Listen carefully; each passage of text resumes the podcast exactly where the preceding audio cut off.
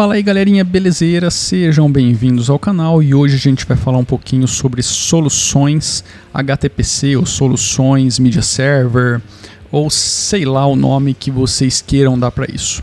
Mas a gente vai falar de três players que facilitam e muito aí a forma como você pode consumir o seu conteúdo multimídia tanto dentro do seu ambiente isolado aí da sua rede interna quanto em alguns casos fora dela, beleza? Mas antes de começar a falar sobre esse assunto, duas coisinhas bem rapidez. A primeira delas é que esse conteúdo também estará disponível via podcast. Eu não sei se você já está consumindo ele no podcast. Se sim, seja bem-vindo também. Coloca aí o Vartroy Tecnologia nos seus feeds. Compartilha também com a galera que você conhece, para que mais pessoas venham fazer parte aqui da família Vartroy. Uh, se você estiver visualizando via vídeo, uh, as coisas que estão sendo mostradas na tela não estão necessariamente sincronizadas com o que eu estou falando, porque não tem nem um motivo propriamente dito para que elas estejam, tá ok? Eu mostrarei coisas relacionadas às três soluções que eu vou abordar aqui, mas elas não são necessárias para que você entenda o vídeo. Aliás, não é necessário que você veja a parte visual para que a gente tenha aí um bom aproveitamento do conteúdo que a gente vai falar aqui hoje. E claro, como não podia faltar, né, gostaria de convidar todos a também fazerem parte aí do projeto musical Vartroy, que é o Vartroy Music, a gente tem um canal no YouTube, a gente tem um site onde estamos comercializando o nosso último álbum, o Daydream está sendo vendido por 10 reais, serião 10 reais o pacote digital, tá muito barato, muito barato mesmo, você vai receber instantaneamente aí o link com todas as músicas em Wave MP3 de alta qualidade e isso vai dar uma força muito grande para que o projeto continue criando músicas, tá ok? Então, é, se inscrevam lá no canal do Vartroy Music também para dar uma força para o projeto, compartilha ele também com a galera que vocês conhecem, que goste desse tipo de música que está sendo feito. E lembrando também que tudo que a gente faz é, na parte musical, na parte sonora aqui nesse canal é do projeto Vartroy Music. Então todas as músicas que vocês ouvem aqui são do nosso projeto também. Beleza? Então vamos falar um pouquinho sobre essas soluções. É, gostaria só de fazer um parênteses aqui é, e dizer que eu já utilizei todas elas, inclusive continuo utilizando uma delas, eu vou chegar nesse ponto no decorrer aí do episódio. E eu não vou ficar falando aqui uma lista de pontos positivos e negativos de cada uma delas. Eu vou pegar um pouquinho da minha experiência com cada uma das, dessas implementações e aí a gente vai falar um pouquinho dessa parte positiva e negativa e também dizer o que, que eu considero mais interessante, pelo menos para o meu cenário. Beleza, então vamos lá. As três soluções que eu vou abordar aqui são o Plex, o Embi e o Core. Uh, eu acho que essas são as top 3. Elas estão no topo ali da lista. Eu sei que existem outras soluções. Se você procurar aí no Google por HTPC ou Media Server ou até mesmo utilizando Linux no termo, né, Linux Media Server, você vai encontrar várias soluções, inclusive algumas delas que não são nem para Linux, que rodam apenas, por exemplo, em Mac. Eu sei que existem várias outras, mas eu acho que essas três aqui são os top 3, é, de longe, disparados, são as mais populares. Inclusive, eu quero começar com Plex, que eu acredito ser a mais popular de todas, principalmente porque ela abraça demais o público que não está dentro desse universo que a grande maioria desse canal está, ok? O Plex ele pega muito do pessoal que utiliza Windows e acredito que também o pessoal que utiliza o Mac, porque é uma solução extremamente simples de ser implementada e acaba não tendo nenhuma barreira técnica para que a grande maioria das pessoas consiga fazer. No passado, putz, você tinha uma puta de uma gambiarra para conseguir é, consumir o conteúdo que você tinha armazenado ali no seu computador, em uma TV ou sei lá, em algum outro dispositivo móvel, até porque não era nem tão popular assim dispositivo móvel no passado. Mas enfim, quando ele começou a se popularizar, ainda assim não era tão simples consumir esse conteúdo e o Plex ele meio que quebra toda essa complexidade e começa a entregar algo de forma extremamente simples para qualquer tipo de usuário é, instalar e começar a consumir. Então eu digo que o Plex de longe deve ser a solução mais popular justamente por causa disso e eu acho que é um dos grandes pontos positivos dessa solução. Qualquer pessoa que utiliza o Windows, por exemplo, que queira algo do tipo, você pode perguntar, ela vai baixar ali o Plex Server no Windows, vai dar alguns cliques e pronto, está instalado. Pode ser até que ela não consiga fazer todas as configura todas as otimizações, é, sei lá, para ter o melhor desempenho naquele servidorzinho dela, mas que ela vai conseguir utilizar, vai conseguir operar, com certeza vai. E muito provavelmente isso vai acabar sendo feito no próprio computador de trabalho que provavelmente também não é um computador bem porcariazinha, então mesmo que ele não tenha sido otimizado, as coisas vão funcionar é, provavelmente de forma é, ok, tá? sem nenhum problema. Então eu acho que assim, o Plex ele entra aí no topo da, da lista justamente por causa disso, por conta da sua simplicidade e também por conta da sua popularidade. É um aplicativo free, na parte de servidor e também na parte mobile, mas tem uma pegadinha aqui, a gente já vai falar sobre isso. Uh, mas se você quiser criar, por exemplo, um Linux server e colocar o seu Plex ali como seu data center, que oferece essa função multimídia, você pode utilizá-lo. Inclusive, você pode fazer até o casamento do Plex Server com outras soluções, você pode utilizar ele. Se você gosta do mecanismo que roda ali no plano de fundo para fazer a indexação de conteúdo, organização e tudo mais, você pode utilizar o Plex Server para isso e depois utilizar o Core, por exemplo, como front-end para acessar a sua parte multimídia, dá para fazer. Acredito que com outras soluções também dê para fazer isso. Uh, e você pode consumir isso via browser também e também via aplicativo mobile. A questão é que via aplicativo mobile você tem um pequeno problema. Para consumir mais do que um minuto de qualquer tipo de conteúdo multimídia, você precisa pagar para ter esse acesso. É, o aplicativo mobile te dá apenas um minuto para ser consumido. Você até pode jogar o conteúdo para o seu Chromecast e assistir de boa, tá? Porque pelo menos até o presente momento, fazer isso não é considerado um consumo, consumo de mídia em um dispositivo mobile. Assim como as Smart TVs que já possuem esse aplicativo embedado, é, elas também têm livre, livre passe livre, entendeu? Não é necessário desbloqueio do app para poder consumir esse conteúdo que é seu mas se você quiser consumi-lo no seu tablet ou no seu celular, você vai precisar desembolsar uma graninha aí para desbloquear o aplicativo. E se você tiver mais de uma pessoa na casa, com mais de um dispositivo, você terá outras contas Google ativa em cada um desses dispositivos, então você vai precisar fazer mais do que uma aquisição.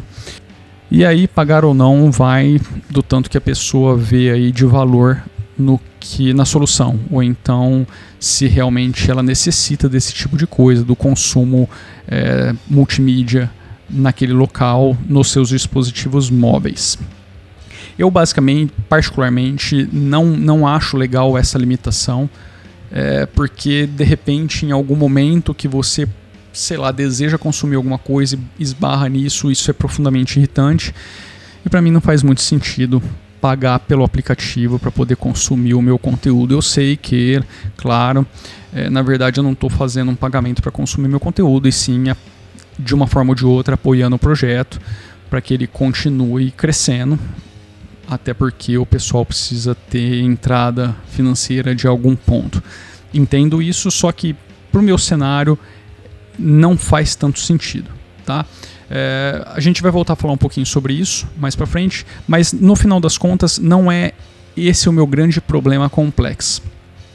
Justamente por conta disso. Eu entendo é, você entregar a grande parte funcional do seu aplicativo de forma gratuita e se você quiser consumir isso nos dispositivos mobile, você vai lá e desembolsa um pequeno valor. O meu grande problema com o Plex, em todas as vezes que eu o utilizei, em todos os testes que eu fiz, eu inclusive coloquei ele em produção, desmontei toda a minha solução aqui de, de Media Center e Data Center para colocá-lo é, em funcionamento num, em um computador dual core. Ele não é fraquinho, é um computador que aguenta muito tranquilamente o que eu precisava. É, só que o meu grande problema complexo foi o Chromecast. Legendas e Chromecast por algum motivo que eu não consigo explicar, Eu sei que eu pesquisei bastante sobre isso. Existem muitas queixas de muitos anos atrás, em várias versões do aplicativos, é, relacionando perda de sincronia de legenda ou então simplesmente a, a, o sumiço da legenda do nada.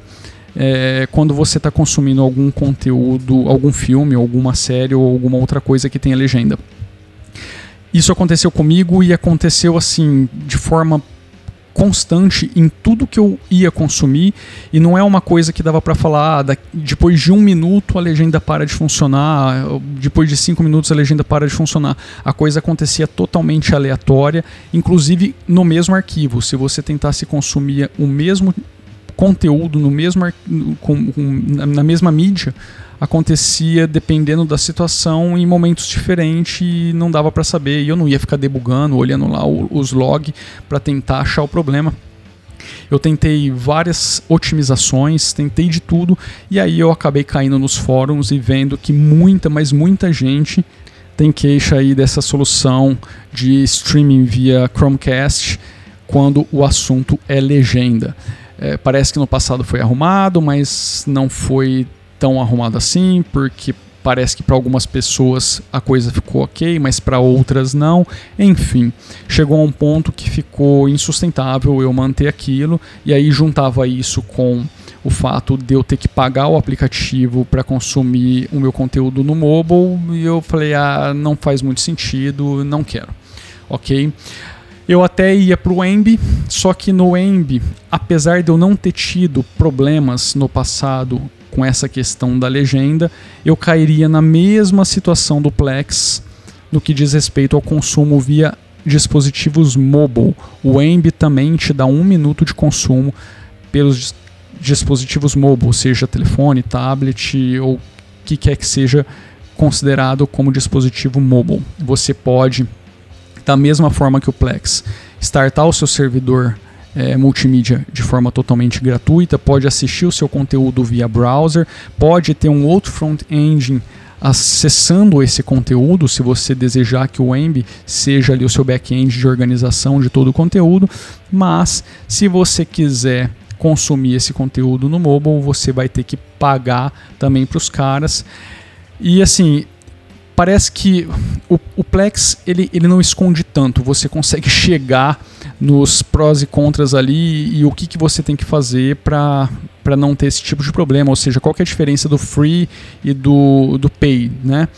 O Emb parece que se esforça, cara, de forma absurda para esconder é, essa questão, porque eu dei uma boa navegada no site e eu não consegui achar em local nenhum como que eu faço para apenas destravar o, aplicativo. Eu não quero assinar um plano mensal ou anual do, do, do, pessoal. Eu quero saber como que eu faço apenas para destravar o aplicativo para poder consumir via mobile. No passado eu já fiz isso, tá? Quando eu fui fazer a minha implementação do Emb, eu caí nessa limitação do mobile, eu comprei a licença do aplicativo, se eu não me engano, gastei algo na casa de 35 reais. Já tem mais de um ano isso, com certeza, um ano e meio mais ou menos, eu acredito.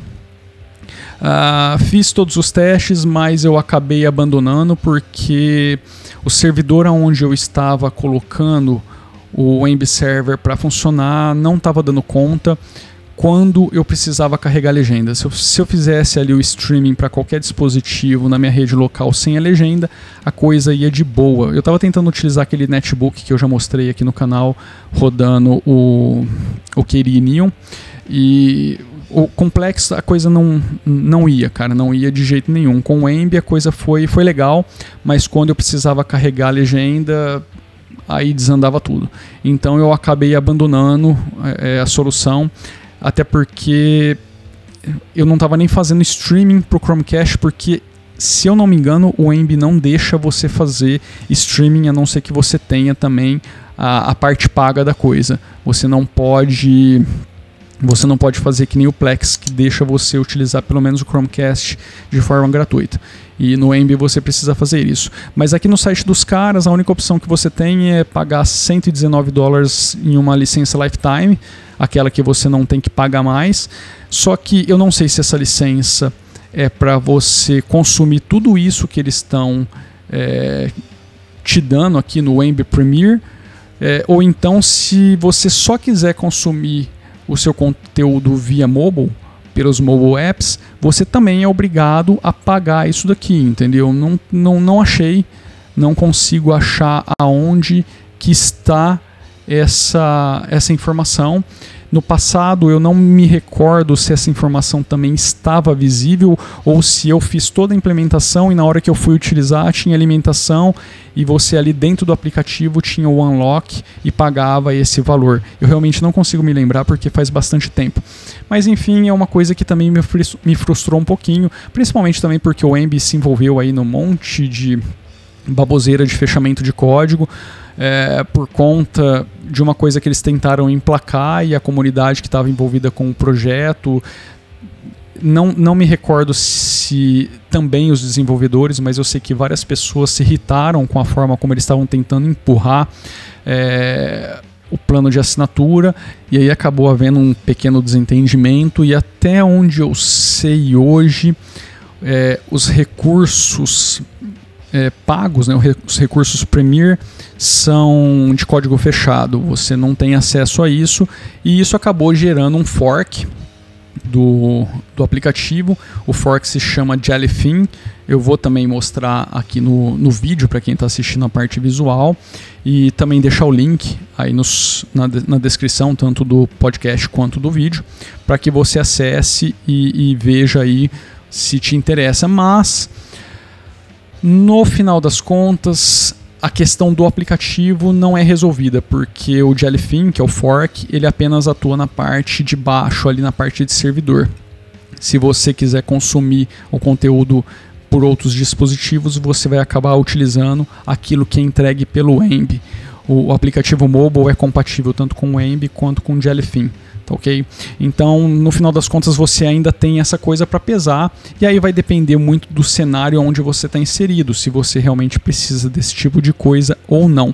No meu caso, esse tipo de solução, tanto o Plex quanto o Emb, só fazem sentido se funcionarem perfeitamente com o meu Chromecast.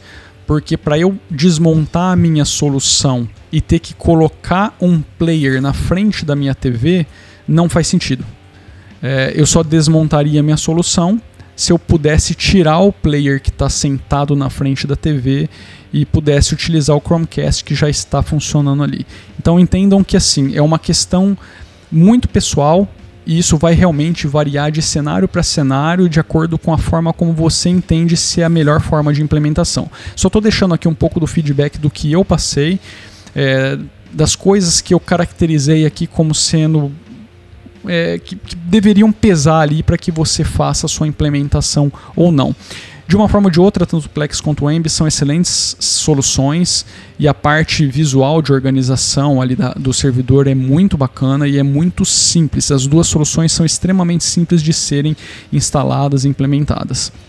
Como eu falei, o Plex eu acredito ser mais simples ainda e ele também cai aí no gosto das pessoas que estão fora do, do, da comunidade Linux, porque de, forma, de, de uma forma ou de outra ele é mais popular do outro lado.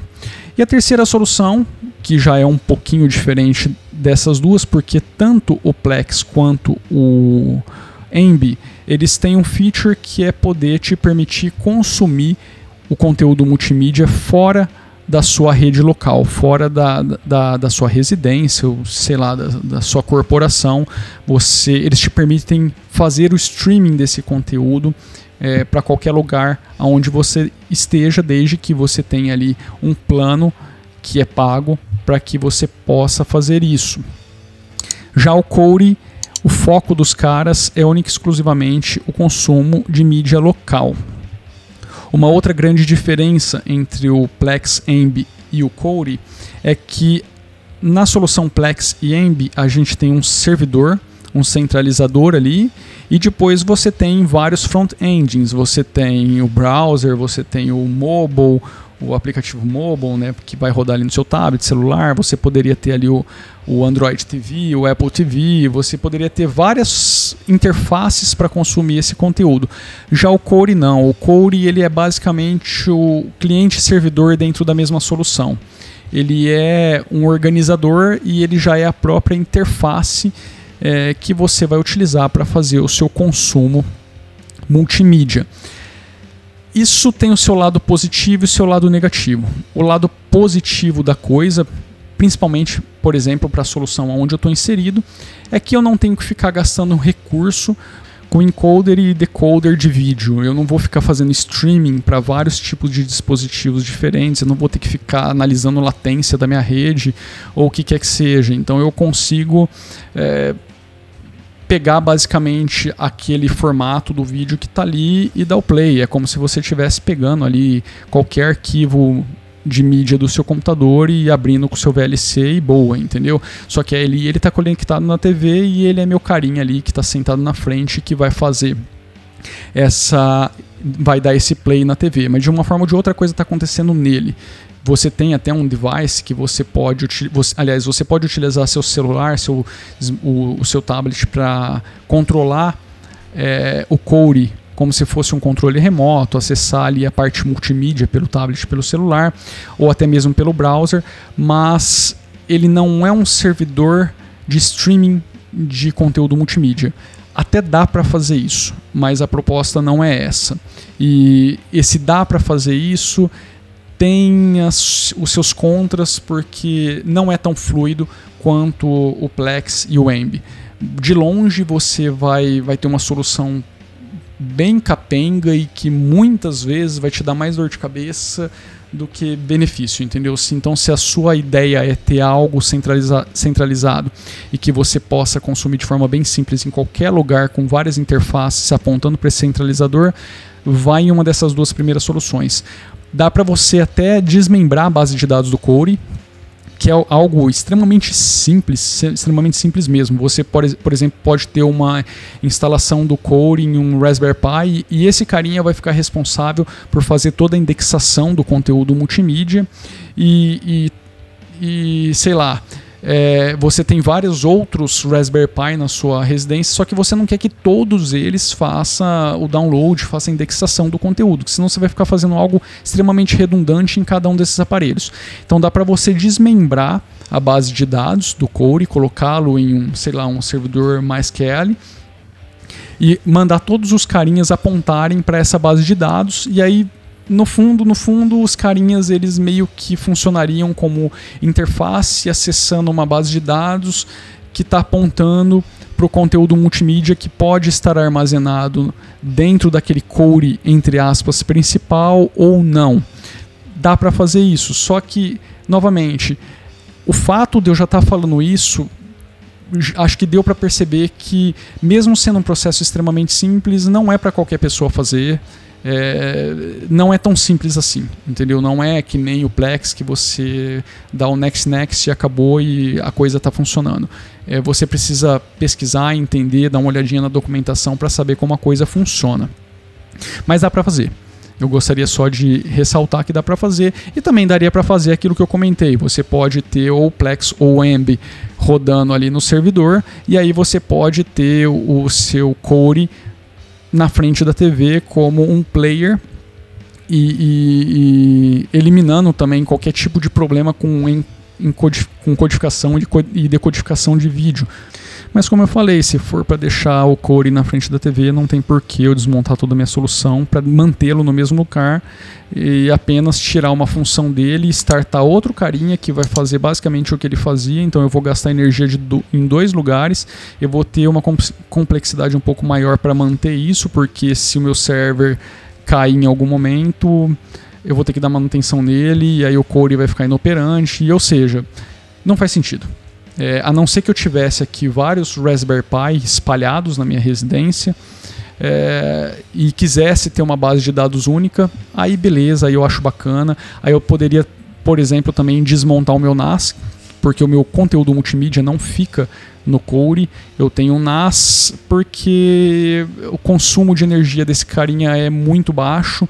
Ele tem todos os esquemas bonitinho para fazer o, o desligamento ali dos HDs, deixá-los em standby, ou seja, eu, eu, preservo também ali um pouquinho dos discos, eu aumento um pouquinho da vida útil dos discos, diminuo um pouco também da emissão de calor desses carinhas, o que eu precisaria no fundo, no fundo, configurar no servidor se eu fosse é, tê-lo como, como um centralizador mesmo de tudo, entendeu? Se eu fosse criar um servidor multimídia onde todos os dados fossem estar ali.